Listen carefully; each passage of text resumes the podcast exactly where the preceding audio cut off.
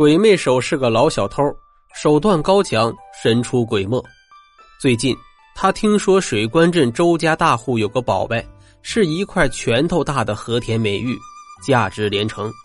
这一下鬼魅手可坐不住了，当即一路寻了过来，施展身手钻窟打洞，还真的得了手。他把美玉拿在手上，不禁心花怒放。我的天，这可真是一个宝贝呀！谁知就在鬼魅手离开的时候，坏事了。周家老爷恰好要把玩美玉，惊见宝贝失窃了。这是搁在别人家早就慌了，周家却不慌不忙的敲起了铜锣。鬼魅手听到铜锣，根本不以为然，大步的往镇外跑去。待到镇口的时候，他才发现不妙，木桥上有几个大汉正在排查行人。这水关镇之所以取这个名字，是因为镇子建在一片大湖中央，四面环水，只有一座木桥与外界相连，就像被水关住一样。现在周家人一面敲铜锣，村里人知道有事儿，立刻封锁了木桥。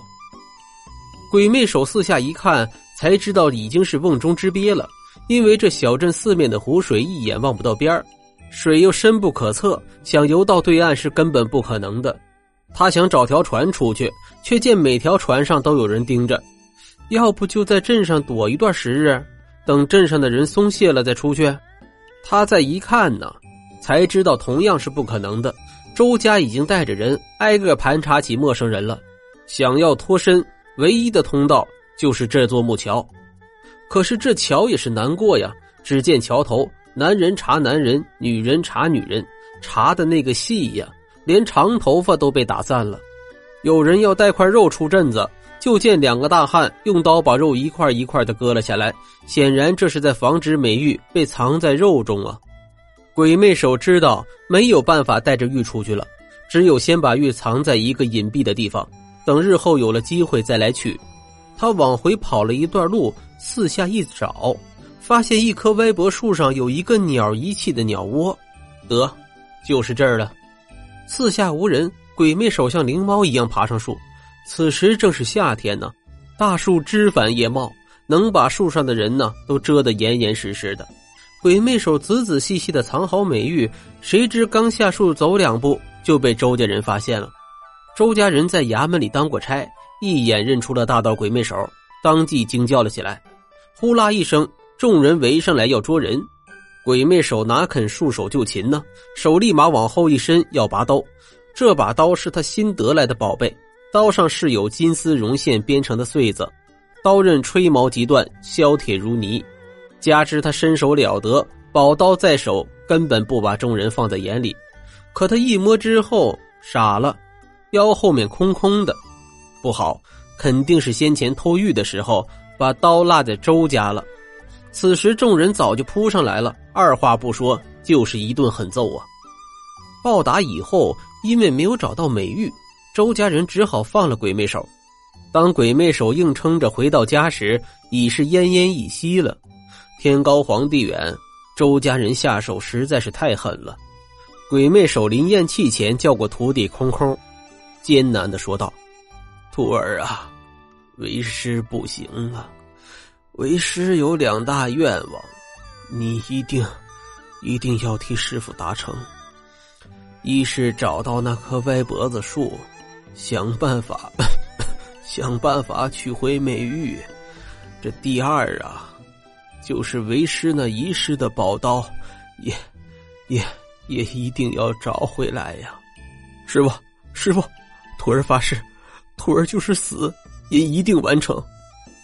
空空的手段不在师傅鬼魅手之下，可是这两项任务却使他大费脑筋。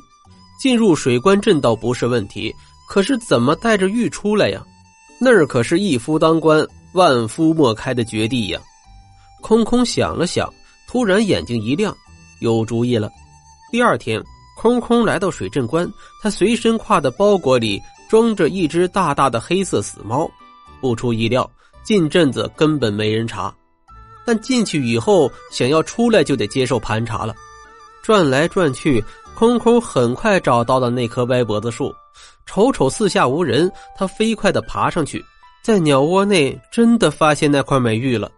空空把美玉强行塞进猫的肚子里，幸好这只猫体态肥大，玉塞进去呀，根本就看不出来。等下了树，来到一个无人的墙角，空空又从包裹里掏出一身道袍换上，再把头发竖得高高的，用一根簪子穿好，这一下就化妆成一个道士。最后从包裹里掏出一个拔，哐哐哐的敲了起来。一听见拔声。众人立即围过来看稀奇，就见道士打扮的空空一本正经的说道：“本道是清晨子，来自龙虎山。此番来到宝地，不为别的，只因张天师驾前的灵猫丢了。此灵猫是天师的心爱之物，天师掐指一算，说灵猫当即就在此处，故遣小道来寻找。各位施主，不知见到没有啊？张天师的大名，谁人不晓啊？”大伙一听，肃然起敬。有人说：“哎呦，张天师的灵猫在我们这儿，那太荣幸了。可是没见过呀。”空空用鼻子嗅了嗅，一副若有所得的样子。他指着歪脖子树的方向：“小道已经闻到灵猫的气息了，就在那儿。各位施主，跟我去做个见证吧。”大伙跟着空空走了，当即来到树下。空空一脸疑惑，说道。灵猫的气息怎么会在树上啊？众人忙说：“难道是灵猫爬到树上？我们上树帮你捉去啊！”空空摆摆手：“不用劳烦大家了，我家猫最听话，我只要一摇树，一念咒，它就会下来的。”空空说着，口中念念有词，又伸手摇树。只见他摇了两下，在众人的惊呼里，啪的一声，死猫掉下来了。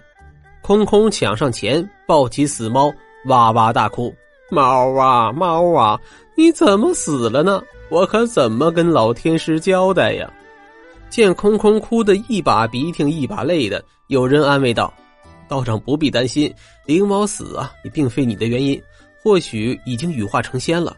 天师要是怪罪，我们可以帮你作证的。”这么一说呀，大伙纷纷点头应和。空空一听，含泪感谢了众人。又把死猫放在了包裹里，他偷偷摸了一把死猫的腹部，那里鼓鼓的，美玉还在呢。空空的心里暗道：“师傅，您的第一个愿望我帮您达成了，至于第二个愿望嘛，只好下回再说了。先把美玉带出去要紧，这回只要戏做足了，肯定不会接到排查的。”空空挎好包裹，还想把戏做的足些。把众人耍得团团转的感觉实在是太过瘾了，于是他伸出双手继续摇树，还一脸悲切的说：“树啊树，你为什么害死我的灵猫啊？回去以后一定禀报天师，请他用掌心雷毁了你。”空空摇得太用力了，突然之间从树上掉下来一个东西，只见白光一闪，咔嚓一声，空空应声一头栽倒在地。